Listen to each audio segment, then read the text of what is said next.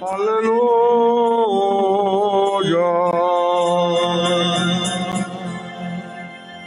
Que el Señor esté con ustedes. Lectura del Santo Evangelio según San Lucas.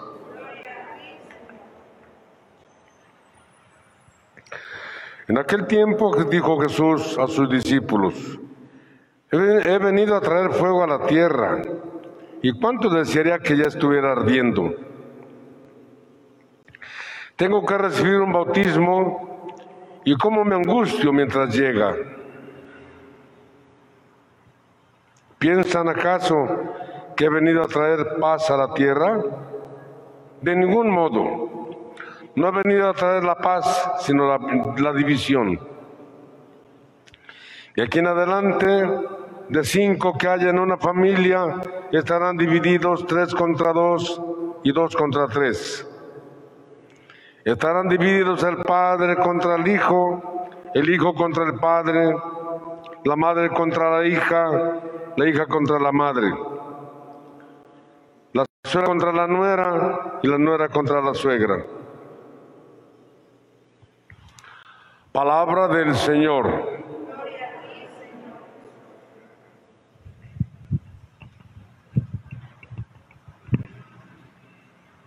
Si gustan. Hoy recordamos a San Juan Pablo II, quienes ya vivían cuando vino a Oaxaca. San Juan Pablo II, un hombre pues de una familia muy pues, sencilla, pobre. Su papá era, era sargento. Cuando nació San Juan Pablo, sargento del ejército. Y luego renunció, murió. Quedó huérfano los cuatro o cinco años. Y toda su vida la fue haciendo en el ambiente eh, comunista, adverso a la iglesia. Ahí se fue puliendo como trabajador, luego entró al seminario, terminó la carrera, fue obispo, cardenal y finalmente el papa. Cuando vino a México, México fue el, el primer, primer país que visitó y en su saludo fue, alabado sea Jesucristo. Dice, yo quiero que de mi tierra, de, que de México se diga lo que se dice de mi tierra. De mi tierra se dice, Polonia siempre fiel. Yo quiero que de México se diga, México siempre fiel. México también allá por los años 20, 20 al 30, 36, vivió la persecución religiosa, fue la revolución cristera. Polonia también la persecución y entonces encontraba en semejanza. Yo quiero que se diga, México siempre fiel. Y nos dio enseñanzas muy concretas. ¿Qué se necesita para ser fiel? Creer. Estar enamorados.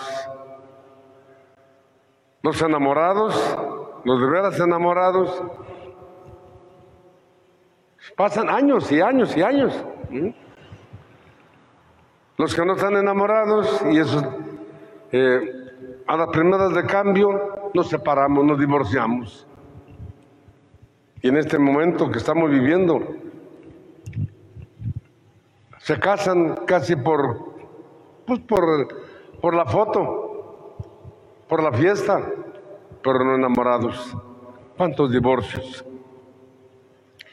Y también en la, a nivel, en el plano de la fe en México, la situación que estamos viviendo es una, situación en el plano social, político, económico, religioso, es de infidelidad. Podemos decir que no creemos en Dios, no lo conocemos. Que muchas de nuestras cosas que hacemos son costumbres. Pero hace falta el compromiso serio con Dios. Compromiso que nace de una convicción interna. Una convicción interna. Si en este momento se desatara una persecución contra la iglesia, no sé cuántos estaríamos dispuestos a, entrarle, a dar la vida, como en aquellos tiempos del siglo pasado. Ah, pues hace, hace 100 años, pues estamos, en este año estamos cumpliendo, el año 20, empezó la persecución. Y San Juan Pablo II se, se fogueó en ese ambiente de persecución.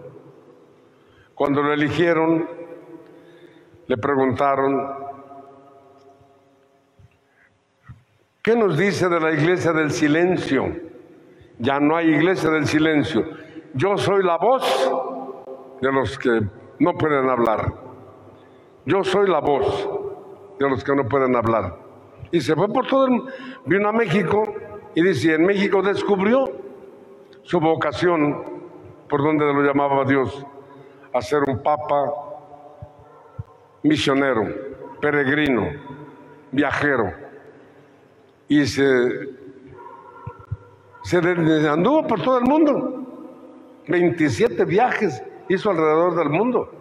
A México vino cinco veces y seis vinieron sus restos. ¿Y a qué, viene, a qué, qué, hacía el Papa en sus viajes? ¿Iba a que le aplaudieran? No, a dar mensaje. Y decían, no le tengan miedo a Cristo. Abran las puertas al Redentor. No le tengan miedo a Cristo. Abran las puertas al Redentor. En este momento necesitamos dejar que esas palabras vuelvan a entrar en nuestro corazón y abrirlo, que se abra el corazón a Cristo. Estamos, estamos tambaleándonos, la administración política está muy, muy tendenciosa, yo diría peligrosa.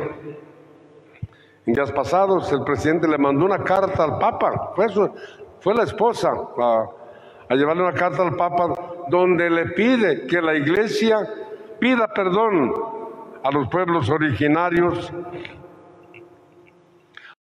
por ellos de la conquista. Bueno, pues ya lo ha pedido. Anoche estaba viendo, estuve viendo un, canal de esos de, de, de turismo. ¿Y qué es lo que exhiben a los turistas? Los edificios que construyó la iglesia, conventos, templos, ahí están. Los templos son, son muestras de la, de, la, de la riqueza que trajeron de Europa los que vinieron.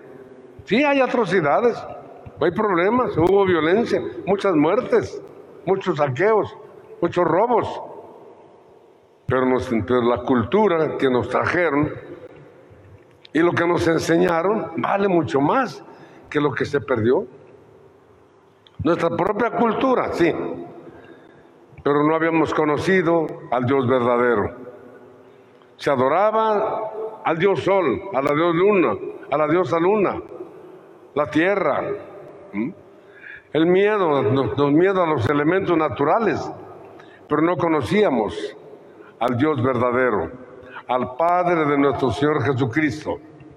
¿Qué, mejor um, regalo podía darnos?